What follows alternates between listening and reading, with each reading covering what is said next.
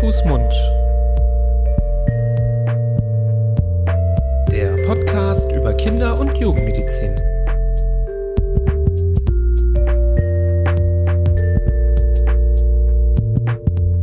Bonjour Florian.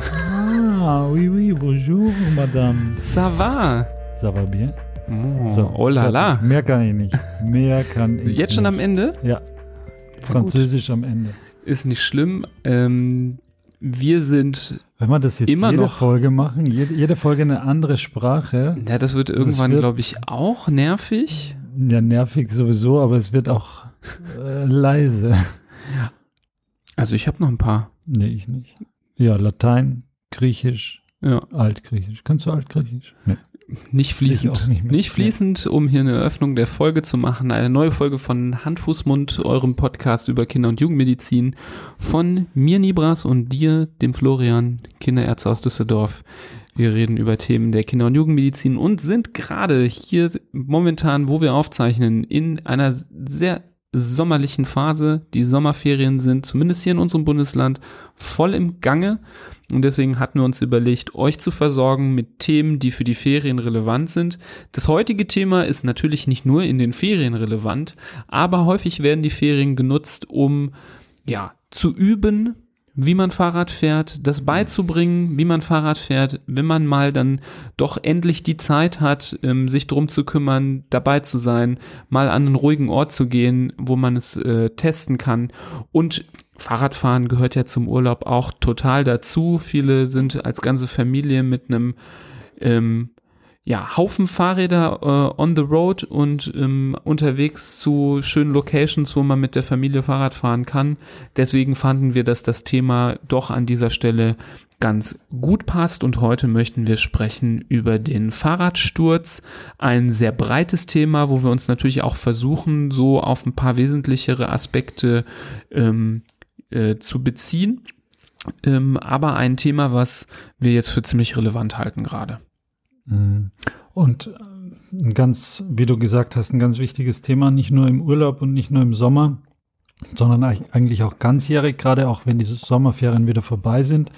Dann geht die Schule los. Manche gehen das erste Mal zur Schule in die erste Klasse und äh, der Fahrrad, äh, der Schulweg wird aber dann mit dem Fahrrad zurückgelegt, was natürlich sehr löblich ist und sehr gut ist, ganz wichtig ist für die Kinder ähm, nicht jeden Tag mit dem Elterntaxi gebracht zu werden und da vor der Schule die SUVs die Gegend unsicher machen und kaum noch ein Radfahrer in Ruhe zur Schule kommen kann, weil so viele Eltern mit dem Auto fahren, sondern ist ganz wichtig für das Können der Kinder, für das Selbstvertrauen der Kinder etc., da auch mit dem Fahrrad zur Schule zu fahren. Und da kann es schon mal auch vorkommen, dass es einen Unfall gibt. Vielleicht eingangs noch zu erwähnen, wo kann überhaupt so ein Kind Fahrrad fahren? Wo soll es Fahrrad fahren oder wie, wo darf es eigentlich nicht Fahrrad fahren? Das ist so ein bisschen abhängig vom Alter.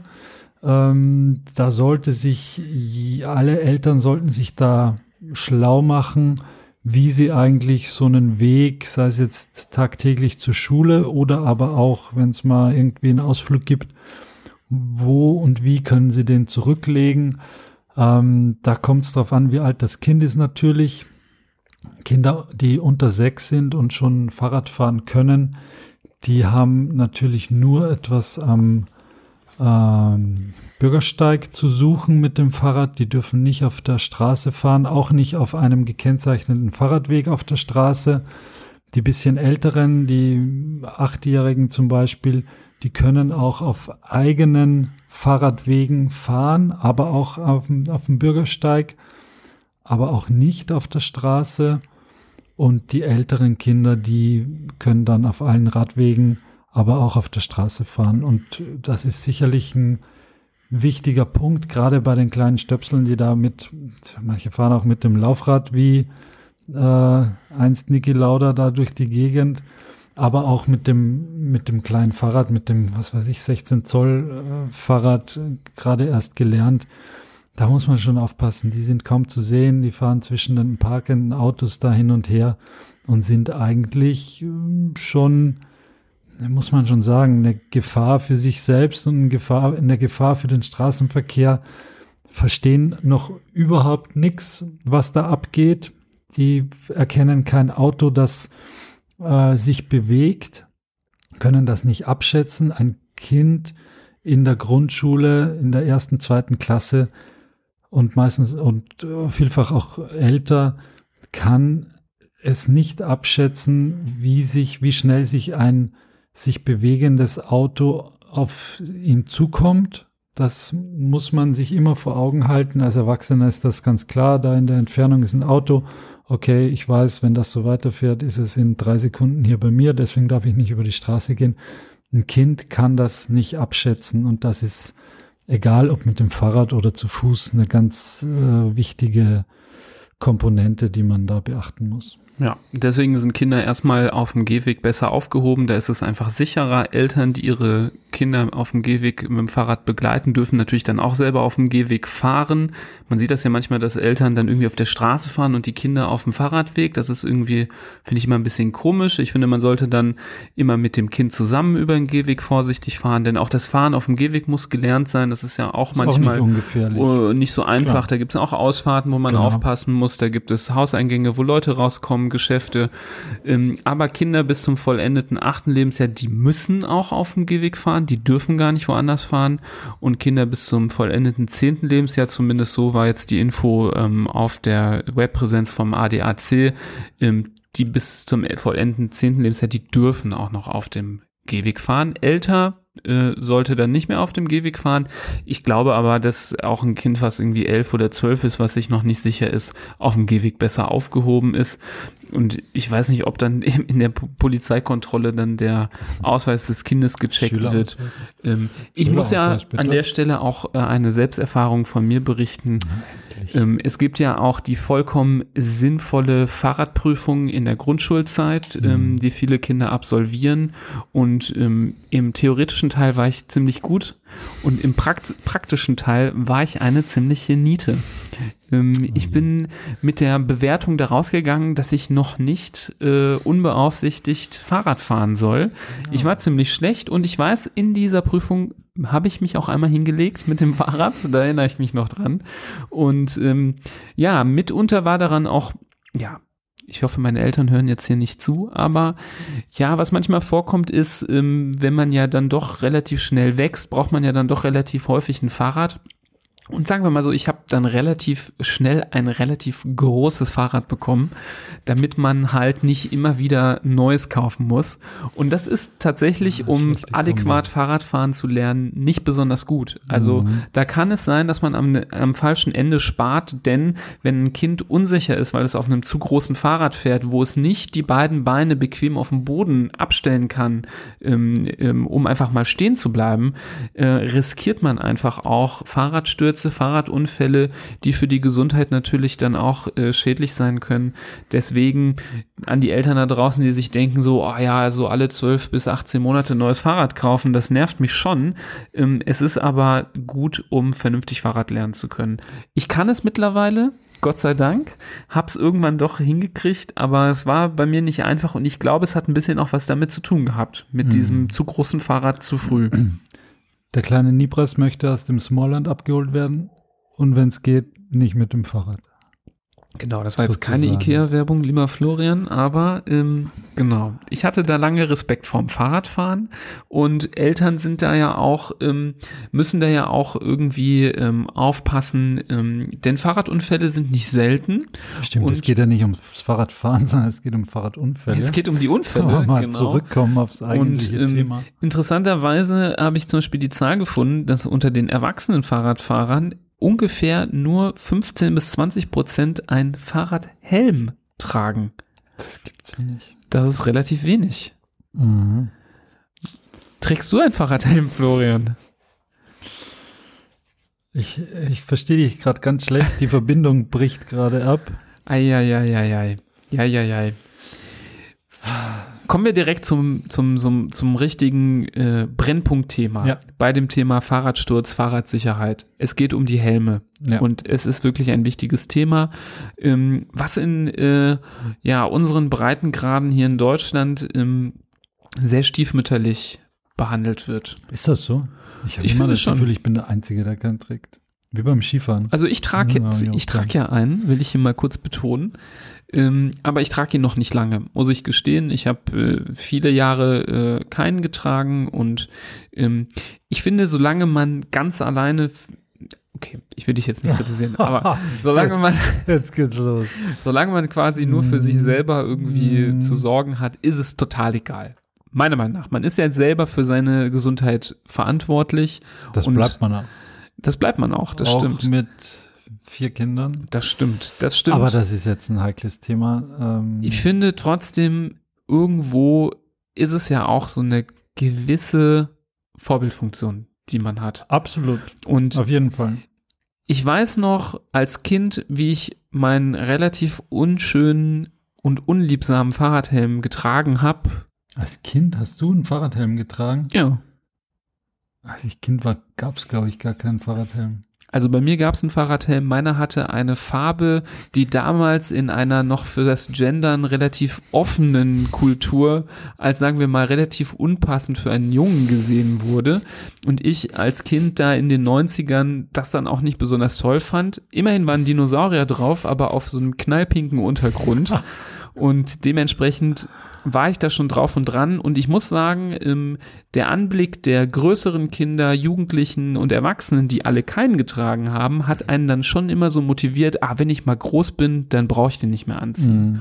Und das ist nicht das, was man, ähm, das man möchte. Ein Fahrradhelm sollte jeder tragen, immer, denn Fahrradunfälle ähm, sind einer der häufigsten Todesursachen im Straßenverkehr. Ob Kinder oder Erwachsene, da kann man auch so erfahren sein, wie man will.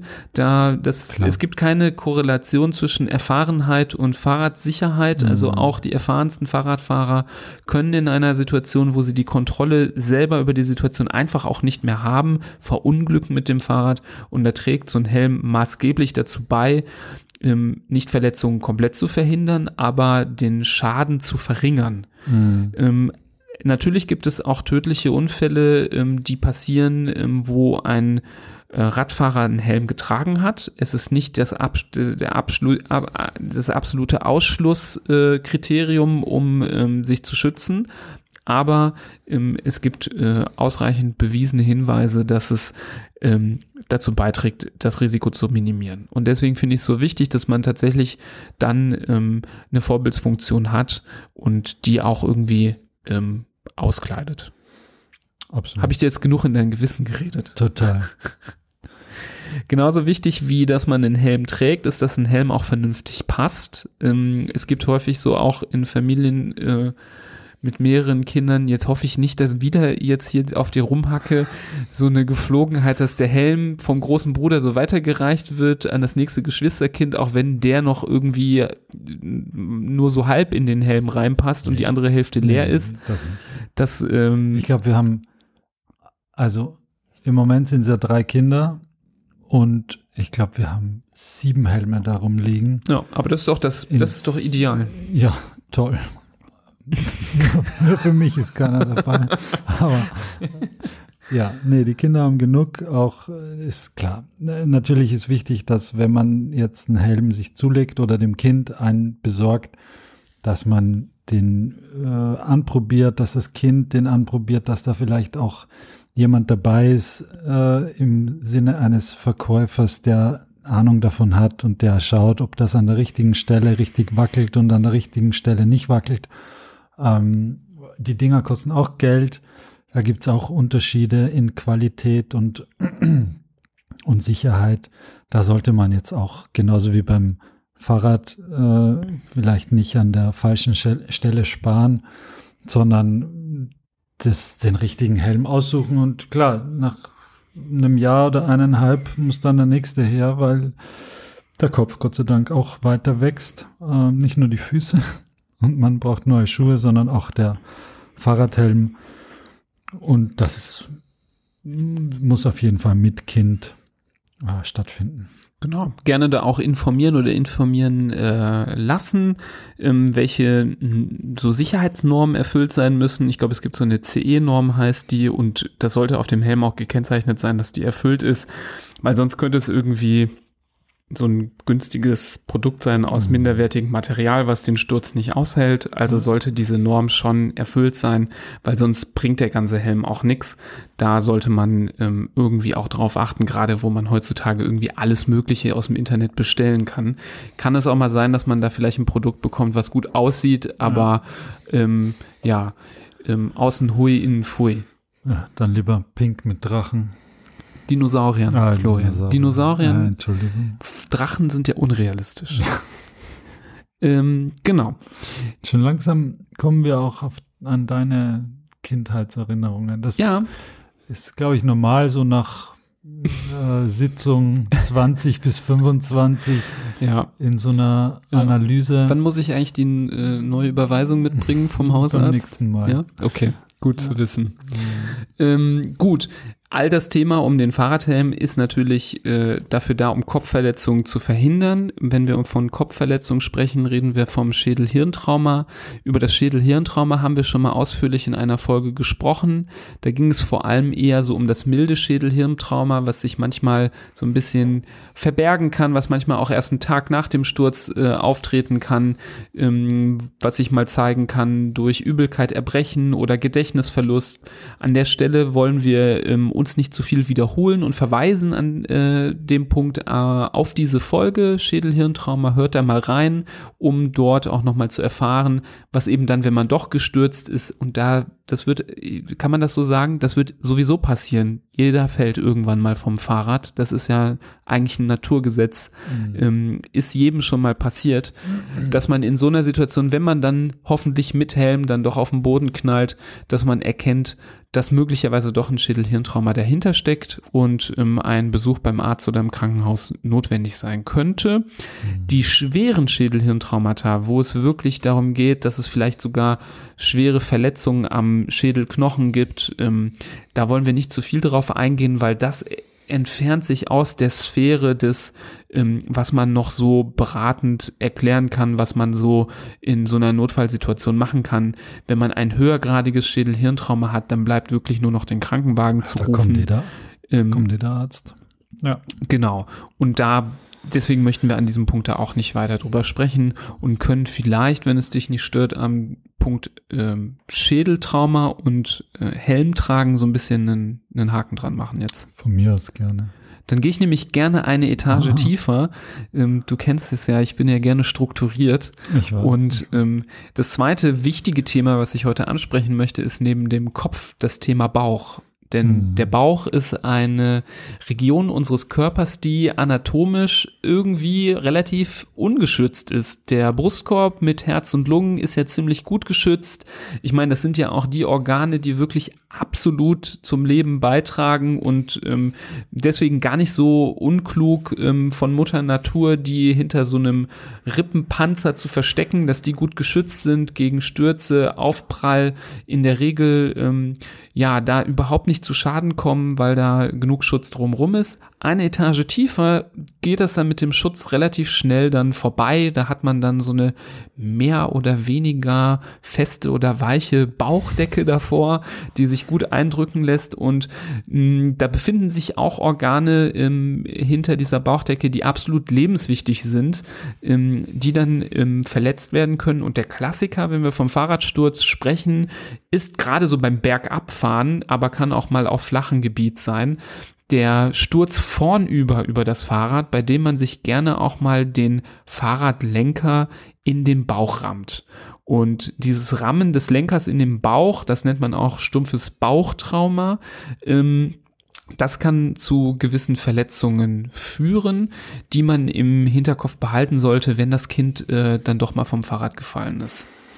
Ja, vor allem sind die Kinder da ja gefährdet, weil sie durch die anatomischen Verhältnisse einfach andere Voraussetzungen mitbringen als jetzt Erwachsene oder schon ein bisschen in die Jahre gekommene Männer, sage ich jetzt mal, die da vielleicht Ein Airbag haben. einen naturgewordenen Schutz äh, über dem Wanst tragen in Form von Das ist die Frage, wie natürlich das ist. ja, die Mutter Natur. Also Kinder haben eine kleinere Fläche, eine, eine kleinere Körperoberfläche, sie haben eine äh, weniger Fettschicht als, als Erwachsene. Äh, die Rippen sind ähm, dünner noch und nicht so, nicht so stabil wie bei Erwachsenen. Ähm, insofern gibt es da einfach für so ein Aufpralltrauma, wie jetzt zum Beispiel, wenn man sich den Lenker da in den Bauch rammt oder auf dem Brustkorb, vor allem aber auf dem Bauch, äh, einfach weniger Schutz als bei Erwachsenen und dann kann es schneller mal zu inneren Verletzungen kommen. Ähm, die Organe, die du angesprochen hast, eigentlich sind die ja ganz gut noch versteckt, gerade so, wenn man jetzt die Leber und die Milz hernimmt, die sind ja da unter dem Rippenbogen und sind nur von unten dann so schräg nach oben schon angreifbar, aber eigentlich liegen sie auch äh, hinter den Rippen, aber es ist, wie du sagst, die sind schon äh, deutlich vulnerabler als jetzt das Herz oder die, die Lunge. Umgekehrt äh, natürlich Gott sei Dank, ähm, weil ohne Milz kann man leben, ohne Leber auch nicht, aber ohne Herz und Lunge schon gar nicht. Insofern muss man da schon gut aufpassen und muss dann auch, wenn es zu so einem Trauma kommt, also zu so einem Unfall, wo man ordentlich den Lenker zum Beispiel in den Bauch bekommen hat und sich da eine Prellmarke zeigt und vielleicht starke Schmerzen, da muss man sich dem schon genauer widmen, um sich zu vergewissern, dass es da nicht zu schwereren inneren Verletzungen gekommen ist, die in der Folge auch lebensgefährlich sein können aufgrund von Blutungen, aufgrund von ähm, Perforationen im Darm oder einem Riss in der Milzkapsel, äh, wo es zu einer Blutung kommt, die Kreislauf, kreislaufrelevant ist. Ja, da gibt es schon eine ganze Menge zu beachten, wo man dann sich auch in medizinische Profihände begeben muss und einmal äh, sich durchchecken lassen muss oder das Kind durchchecken lassen muss. Ja, mir ist das so wichtig, dass wir darüber auch sprechen, weil ich habe ganz oft auch so in der klinischen Erfahrung so das Gefühl gehabt, der Fokus liegt total auf dem Kopf. Das ist, ja. wird ja auch sehr politisch ja, ja. Ähm, besprochen, das Thema, immer diese Helmpflicht, ähm, tragt Helme, dann gibt es immer so auch auf Social Media so Aktionen, ich, äh, ich trage einen Helm und äh, ähm, das ist, äh, so sollte man als Vorbild sein. Und ich finde, der Bauch wird immer stiefmütterlich äh, betrachtet. Auch in der Notaufnahme habe ich das oft erlebt, dass dann immer die Eltern sagen, sag doch mal dem Doktor, bist du auf den Kopf gefallen oder nicht? Mhm. Und ähm, dem Bauch, da wird sich häufig nicht so richtig für interessiert. Und ich finde, dass jedes Kind, was vom Fahrrad gefallen ist, zumindest erstmal von den Eltern ähm, inspiziert gehört. Und da gehört auch die Inspektion vom Bauch dazu, dass man mhm. einfach auch mal das T-Shirt hochmacht und nochmal sich den Bauch vernünftig anschaut. Und da kann es schon erste Zeichen geben, die meiner Meinung nach absolut dazu führen sollten, dass man ähm, den Arzt aufsucht. Und das sind Zeichen wie ein Hämatom auf dem Bauch, also wenn ein richtig dicker blauer Fleck ist, aber manchmal reicht auch schon so was ähm, dezentes, leichtes, dass man, ähm, dass einem da auffällt. Ähm, natürlich sollte man auch ähm, hingehen zum Arzt, wenn man sieht, dass der Bauch irgendwie geschwollen aussieht. Ne? Das kann auch mal sein, dass der Bauch nicht nur ähm, von der Farbe anders aussieht, sondern äh, vergrößert ist. Ähm, auch kann das mal sein, wenn der Bauch sich ganz hart anfühlt. Also wenn man da so vorsichtig dran geht und schon bei der ersten Berührung merkt, wie der Bauch sich verspannt. Das kann auch ein Warnsignal sein. Ähm, manchmal ist es auch so, dass äh, die Bauchschmerzen, die dann äh, häufig damit einhergehen, so stark sind, dass die Kinder gar nicht mehr aufrecht gehen können, dass die ganz gekrümmt gehen die ganze Zeit, den Oberkörper nicht mehr aufrichten möchten. Alle das sind Warnsignale, die finde ich immer dazu führen müssen, dass man einmal zum Arzt geht. Und du hast richtig gesagt, was eben durch diese Verletzbarkeit ähm, dahinter steckt, sind einfach Verletzungen dieser Organe. Vor allem diese Organe, die da im Oberbauch stecken, Leber und Milz. Das sind große Organe, die relativ zart sind vom Gewebe, wo die Gefäße, die da drin sind, relativ schnell auch mal einreißen können und Blutungen entstehen können, die manchmal sogar so ablaufen, dass sie relativ ja, harmlos oder gar nicht erst bemerkt werden, ganz am Anfang. Ähm, Gerade in der Milz kennen wir sowas, dass eine Blutung ähm, stattfinden kann und deutlich später erst Beschwerden macht. Denn so eine Milz, die tut von innen gar nicht unmittelbar weh. Da sind keine Nerven drin, die jetzt, wenn es da blutet, ähm, sofort Alarm schlagen. Ähm, eine Milz ist ja auch, hast du eben schon äh, angedeutet, umhüllt von so einer Bindegewebskapsel, sodass sich da auch Blut erstmal sammeln kann und dann erst, wenn es so voll gelaufen ist mit Blut, zu so einem Reißen der Kapsel führt ähm, und dann so ein ganz akutes plötzliches Problem entstehen kann. Das heißt, auch einen Tag nach so einem Sturz vom Fahrrad, wenn Symptome berichtet werden, ähm, sollte man immer diesen Fahrradsturz noch im, im Hinterkopf behalten. Und wenn es dann überhaupt zu gröberen Symptomen kommt, wo die dann schon Kreis, kreislaufrelevant sind, dann muss es schon ganz schnell gehen. Da muss man wirklich äh, richtig den Notarzt rufen. Wenn es jetzt zum Beispiel dazu kommt, dass äh, es zu einer sogenannten Schocksymptomatik kommt, dass das Kind ganz blass ist, dass das Herz ganz schnell schlägt, ähm, dass es vielleicht auch nicht mehr so ansprechbar ist äh, wie zuvor und sich das Ganze so ein bisschen auf den Bauch auch konzentriert, wie du das gerade schon geschildert hast, dass der ausladender ist oder weiter äh, sich nach außen wölbt, druckschmerzhaft ist, alles, was du jetzt gerade schon gesagt hast. Wenn das zusätzlich zu so allgemeinen Kreislaufsymptomen dazu kommt, dann ist wirklich schon höchste Eisenbahn, weil das ist das Zeichen dafür, dass zum Beispiel schon so ein, ein Blutverlust stattgefunden hat, wo sich Blut aus der Milz oder auch aus einem gerissenen Darmgefäß äh, entleert hat und somit der Körper nicht mehr mit genug Blut äh, versorgt werden kann. Das ähm, das ist dann schon der Extremfall, der aber auch bei einem einfachen Fahrradsturz auftreten kann. Genau. Nicht, äh, nicht wenige Leute haben auch eine Milz verloren durch einen Fahrradsturz. Mhm. Das ist eigentlich eine relativ klassische Geschichte, die immer wieder vorkommt. Und ähm, deswegen sollte man das im Hinterkopf behalten. Und ich finde auch, dass ein, ein, Kind, was einen heftigen Fahrradsturz hatte, wo man vielleicht sogar Zeuge von geworden ist, ähm, wo man danach denkt, boah, also klasse, dass du hier wieder so stehst, zehn Minuten später, dass sogar auch so ein Kind, was nicht unmittelbar Symptome von dem, vom Bauch angibt, ähm, durchaus auch mal untersucht werden kann. Da, mhm. das, da haben wir Ärzte eigentlich immer Verständnis für, wenn jemand reinkommt und sagt, wir haben gerade so einen heftigen Sturz gehabt, ähm, wir sind gerade unsicher, wir haben Angst, können Sie mal schauen. Da, da bin ich total auf derselben Wellenlänge und sage, absolut ist kein Problem, denn der Arzt kann relativ gut ähm, in den Bauch einsehen mittels Ultraschall, kann da die Leber und sich die Milz anschauen, kann auch zwischen den Organen gucken, ob es da irgendwie ähm, Zeichen für eine Blutung gibt. Und ähm, ein solcher Blick dauert nicht lange. Da ist man relativ schnell ähm, dann auf der sicheren Seite. Nicht absolut, kleines Sternchen, weil, wie gesagt, solche Blutungen manchmal so langsam laufen können, dass man sie vielleicht eine Stunde nach dem Sturz noch nicht bemerkt und sie erst später auffallen. Deswegen nochmal der Reminder, es ist wichtig, dass man auch so am Tag nach dem Sturz das Ereignis im Hinterkopf hat und nicht wieder ganz vergessen hat, falls Beschwerden da sind. Ähm, ähm, aber man macht sich da keine große Mühe beim Arzt. Deswegen ist es absolut in Ordnung, wenn man mit so einer Sache zum Arzt geht, frühzeitig, wenn man sich unsicher ist und ähm, sich untersuchen lässt und eben nicht äh, jetzt hier nur so diese Podcast-Folge mhm. sich anhört, sondern großzügig ähm, schaut, ob da wirklich was dahinter steckt oder nicht. Ja, häufig versucht man auch sich noch abzufangen mit äh, Armen und Händen und sonstigen. Das äh, führt je nach Gewalteinwirkung natürlich dann auch äh, möglicherweise zu Schäden im Sinne von Knochenbrüchen oder Prellungen.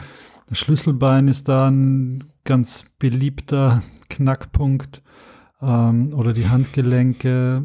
Knackpunkt ist wirklich super, ein super Begriff in dem ja, Zusammenhang.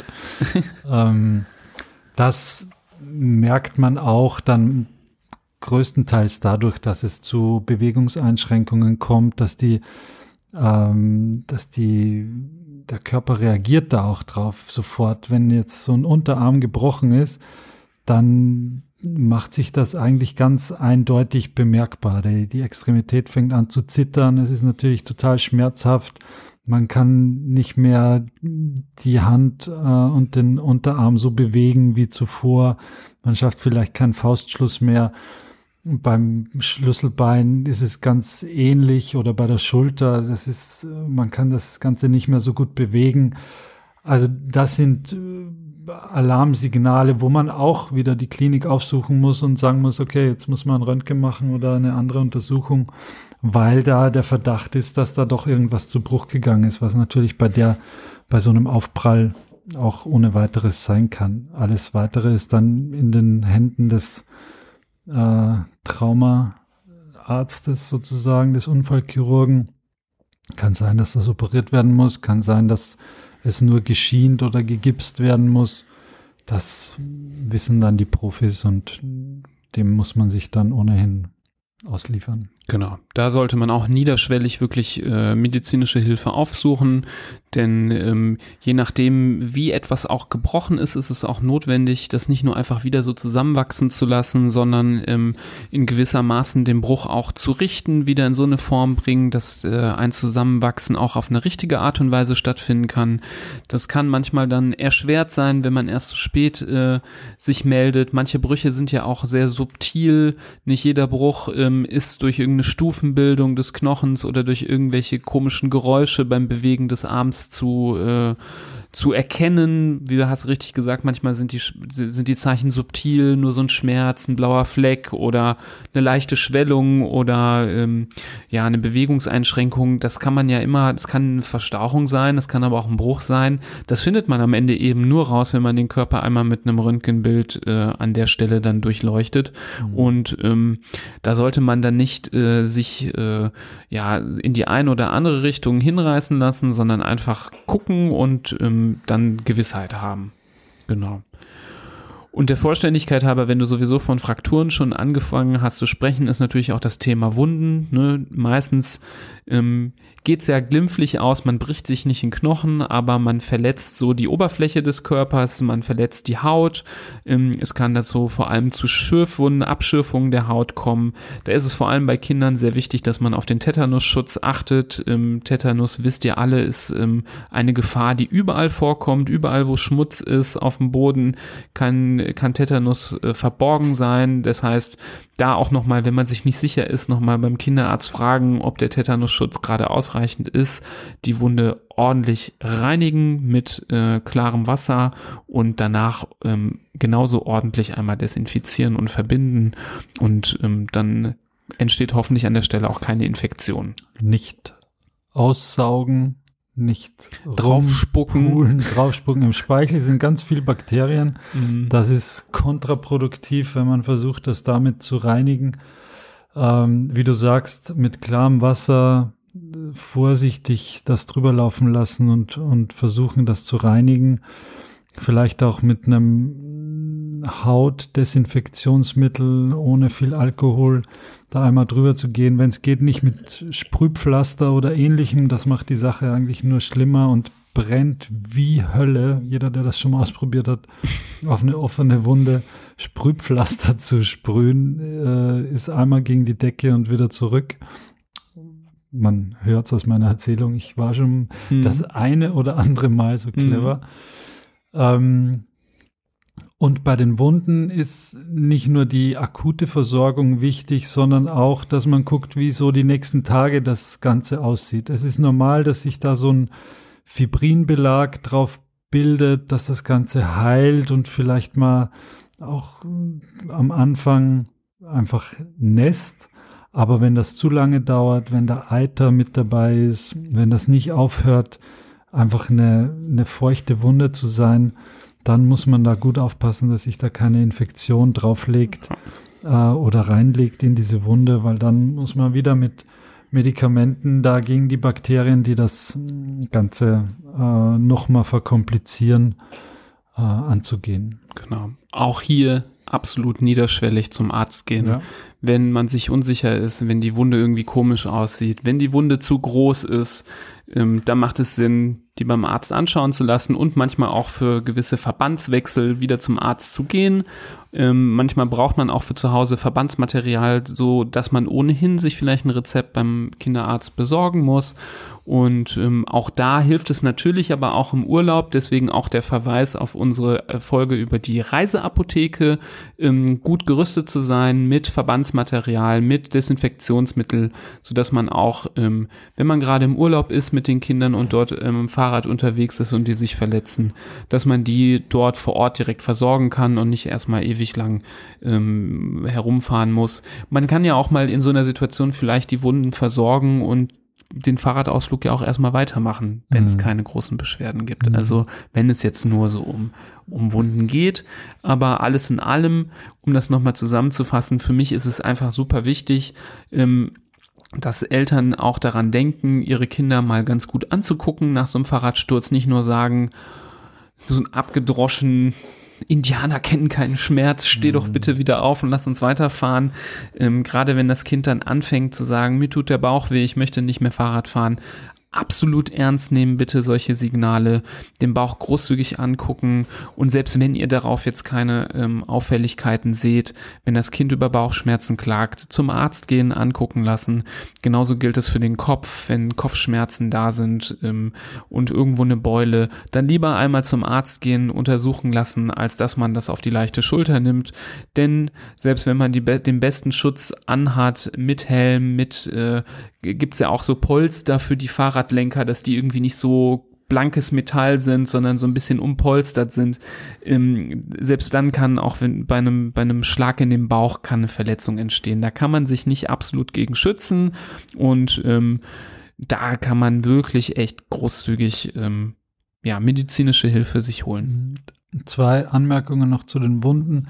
Das eine ist, wenn da Fremdkörper drin sind, wie kleine Steinchen oder viel Dreck, dann muss das in den allermeisten Fällen entfernt werden. Also so ein kleines Kieselsteinchen eitert selten von alleine raus oder irgendwann dann schon, aber das will man eigentlich nicht abwarten, sondern da muss man das einmal rausholen oder rausholen lassen. Und das zweite hast du schon angesprochen, Tetanus. Ähm, diese ganz gefährliche Geschichte, die ja, wenn man nicht dagegen geimpft ist und ähm, davon befallen ist, sozusagen eine ganz schlimme Sache ist und auch tödlich ist. Also man muss einen ausreichenden Tetanusschutz haben, wenn man sich in der Natur irgendwo eine tiefere Wunde zufügt. Und dafür ist es ganz sinnvoll, wenn man beim Arztbesuch auch den Impfpass mitnimmt, wo der dann herauslesen kann, ob denn dieser Tetanusschutz theoretisch besteht, weil es eine Impfung gab oder vielleicht auch klar ist, dass es keinen gibt, weil es die Impfung nicht gab. Äh, oder auch sagt, okay, die letzte Tetanusimpfung, die war, war jetzt vor 17 Jahren. Höchstwahrscheinlich gibt es keinen Impfschutz mehr. Ähm, und dann muss man einmal eine Spritze über sich ergehen lassen und dann, dann ist die Sache wieder erledigt. Aber so ein Tetanus-Schutz hält äh, circa zehn Jahre. Das heißt, man muss das alle zehn Jahre auffrischen und ähm, dann hält das wieder. Genau, wobei man auch sagen muss, ähm, selbst wenn nach dem Sturz dann auffällt, dass der Schutz nicht gut war, kann man auch nachimpfen. Genau, ne? das, das ist keine das Katastrophe. Ich, ja. genau. Und ähm, das äh, ist eine ziemlich sichere Art und Weise, dann auch äh, nachträglich für den Schutz zu sorgen. Das ist kein Problem. Jo. Fällt dir noch was ein zum Fahrradsturz? Blechschäden wollen wir nicht drüber sprechen. Die sind wirklich egal, wenn es dem Kind gut geht. Ja ist zwar vielleicht ärgerlich ähm, mit dem Fahrrad, aber da sollte man immer sich besinnen darauf, ähm, dass äh, solche Sachen wirklich nur nebensächlich sind, solange es den Kindern gut geht. Mhm. Ähm, wichtig weiterhin das Thema Prävention. Ich finde, dass man da seinen Kindern beibringen sollte, halt auch vernünftig Fahrrad zu fahren, nicht nur wie man Fahrrad fährt. Ähm, ich sehe manchmal auch Leute, die mit dem Fahrrad fahren, ähm, die kein besonders gutes Beispiel sind, weil sie irgendwie ziemlich rasen und sich irgendwie durchquetschen und ähm, irgendwie so Manöver machen, die, wo ich denke, naja, wenn das Kind sich das abguckt, ist das auch irgendwie risikobehaftet. Mhm. auch nicht irgendwie gut, das gibt's in anderen Städten nicht, äh, aber wir haben es ja hier häufig, dass die in Düsseldorf, dass die Fußgängerampel ja zum Beispiel auch auf Gelb umschaltet Mhm. und man dann noch schnell bei Gelb irgendwie rüberrast. Ähm, das kann manchmal auch äh, in dem Moment, wo der LKW dann rechts abbiegt, ja auch total ärgerlich sein. Ähm, das gibt's aber an der normalen Ampel auch, ja, wenn man da mal gelb meint, jetzt noch schnell einen Sprint einlegen zu müssen, dann lieber den Kindern von Anfang an beibringen, dass äh, man mal auch äh, die Kirche im Dorf lassen kann, eine Minute später ankommen, ist auch kein Problem und dann lieber sicher fahren. Ich glaube, das sind so die, die Dinge, die, die genauso wichtig sind, wie einen Helm zu tragen oder auf Bauchverletzungen zu achten, dass man da auch einen vernünftigen Fahrstil irgendwie so vormacht und das mit so beibringt. Betrifft wahrscheinlich eher noch die Personen, die ohne Kinder unterwegs sind, die häufig gar nicht daran denken, dass sie auch eine gewisse Vorbildfunktion haben, wenn sie Genau. ein Kind auf der anderen Straßenseite seht und man denkt sich, ja, kommt dir kein Auto, kann ich ja jetzt bei Rot drüber gehen. Ähm, ich glaube, das ist bei Eltern hoffentlich dann in den allermeisten Fällen so weit, dass sie, dass sie sich da zurücknehmen und, und da auch äh, dran denken, dass, dass das Kind da zuguckt. Aber klar, bei Da kann ich eine Anekdote erzählen. Ich stand mal an der Ampel, ich habe mich brav dran gehalten und neben mir ein Kind mit Elternteil und gegenüber jemand, der gedacht hat, ach, kommt gerade kein Auto, gehe ich über Rot. Und dann hat das Kind gefragt, wieso geht denn der Mann da über Rot? Und dann fand ich die Antwort der Eltern ganz cool. Die meinten, der meinte dann, der ist wahrscheinlich äh, rot-grün blind. Der kann das nicht unterscheiden und deswegen wusste der das nicht besser, deswegen ist er gegangen. Aber du bist ja nicht rot-grün blind. Du Mhm. siehst ja, dass rot ist, Ah. deswegen kannst du ja, weißt du, dass du stehen bleiben musst. Nicht schlecht. Fand ich eine ganz coole Ja. Erklärung, ohne den anderen jetzt äh, vollkommen äh, runterzuziehen, zu sagen, der ist einfach nur doof. Ja, stimmt. Ähm, Ja. Fand ich, fand ich eine ganz witzige, Ja. finde ich eine ganz witzige Geschichte. Ja. Aber das ist genau das, dass Schöner man auch, Punkt. selbst wenn man keine Kinder hat oder die Kinder vielleicht mal zu Hause gelassen hat und alleine unterwegs ist, dass man das halt nicht vergisst, dass man Mhm. äh, und und eben wenn man wenn man auch so eine Regel, ich trage meinen Helm nur dann, wenn ich mit meinen Kindern Fahrrad Mhm. fahre. Ähm, ja, wenn du dann platt gefahren wirst vom vom abbiegenden LKW, dann haben deine Kinder auch nichts davon. Klar. Also deswegen auch in jeder Situation ähm, nicht nur aus der Vorbildfunktion, sondern auch aus der versorgenden Funktion ähm, wichtig, dass man sich selber schützt und einen Helm trägt. Das war jetzt so ein bisschen das Wort zum Sonntag, ne? Ja, ich bin Amen. Amen. ich, ja, So, wir gehen jetzt, äh, wir machen jetzt hier langsam den Sack zu, damit wir danach äh, für dich hier äh, mal zum Fahrradladen gehen und dir einen Helm aussuchen. Ich würde, einen, der passt. ich würde ein, der passt, aber einen pinken mit Dinosauriern würde ich dir empfehlen. Ja, oder mit Drachen. Ich hätte lieber einen mit Drachen. Von, du bist ein Träumer, du kannst auch Drachen haben, das ist okay. Das ist kein Problem. Wir, wir kommen der Sache noch näher mit deiner Kindheit. Super. Das, ich bin da ganz zuversichtlich. Mir bleibt nichts anderes übrig, als das Tonband abzuspielen und euch wieder darum zu bitten, wenn euch das gefällt, was wir hier tun, eine, ähm, ja, eine Empfehlung auszusprechen an eure Freunde und Bekannte, die mit Kindern was am Hut haben. Schickt diesen Podcast weiter. Eine persönliche Empfehlung ist wirklich die beste Werbung für uns, ähm, denn sie kommt in der Regel von Herzen. Ähm, ihr könnt aber auch eine Empfehlung dalassen in digitaler Form ähm, als Bewertung bei iTunes, ähm, Apple Podcasts. Gerne fünf Sterne mit einem kleinen Textchen, was ihr so von unserem Podcast haltet. Da freuen wir uns riesig. Das hilft uns besser gesehen zu werden. Und wenn ihr mal sonst noch so erleben wollt, was für ein Kram wir so treiben, einfach mal ähm, auf Social Media gucken nach Hand, Fuß, Mund. Ihr findet uns da bei Facebook, Instagram und Twitter und könnt uns mal auch so verfolgen. Ach ja, Während und für Anregungen, hören. Kritiken, E-Mail haben wir auch. Info handfußmund.de. Unbedingt, jederzeit. Also wir durchaus sind wir natürlich offen für mehr Themenvorschläge noch. Ähm, haut sie raus, bringt sie rein. Dann äh, freuen wir uns auch irgendwas zu besprechen, wo die Nachfrage dementsprechend ist. Genau. In dem Sinne, wir wünschen euch ähm, sicheres Radfahren, alleine oder mit Familie. Ähm, Stürze wird es sowieso geben. Da wollen wir jetzt nicht verblendend sein. Ähm, jeder fällt mal irgendwann vom Fahrrad. Ich glaube, da draußen in der Welt gibt es sicherlich niemanden, der noch niemals vom Fahrrad gefallen ist, der Fahrrad fährt. Mhm. Deswegen ist dieses Thema auch so relevant. Achtet auf die äh, Warnsignale, ähm, die wir hier erwähnt haben. Hört erge ergänzend hierzu auch gerne noch die Folge zum Schädel-Hirntrauma nochmal an, um da voll und ganz vorbereitet zu sein für den Fall, dass mal dann doch irgendwie Symptome auftreten. Und ähm, ja, macht euch aber nicht verrückt, habt Spaß beim Fahrradfahren und äh, vermittelt das an eure Kinder, weil das ist wirklich das, das Fortbewegungsmittel Mittel der Zukunft. Autos werden, davon gehe ich persönlich so mit meiner eigenen Meinung, gerade so in den städtischen Bereichen immer weniger, werden immer weniger in Zukunft gebraucht werden. Es wird immer viel mehr ähm, aufs Fahrrad umgeschwenkt werden. Deswegen ist Fahrradsicherheit äh, so ein wichtiges Thema, finde ich. Du, kann, du kannst gar nichts mehr sagen. Ich wünsche, Ich denke nur noch an den Fahrradhelm.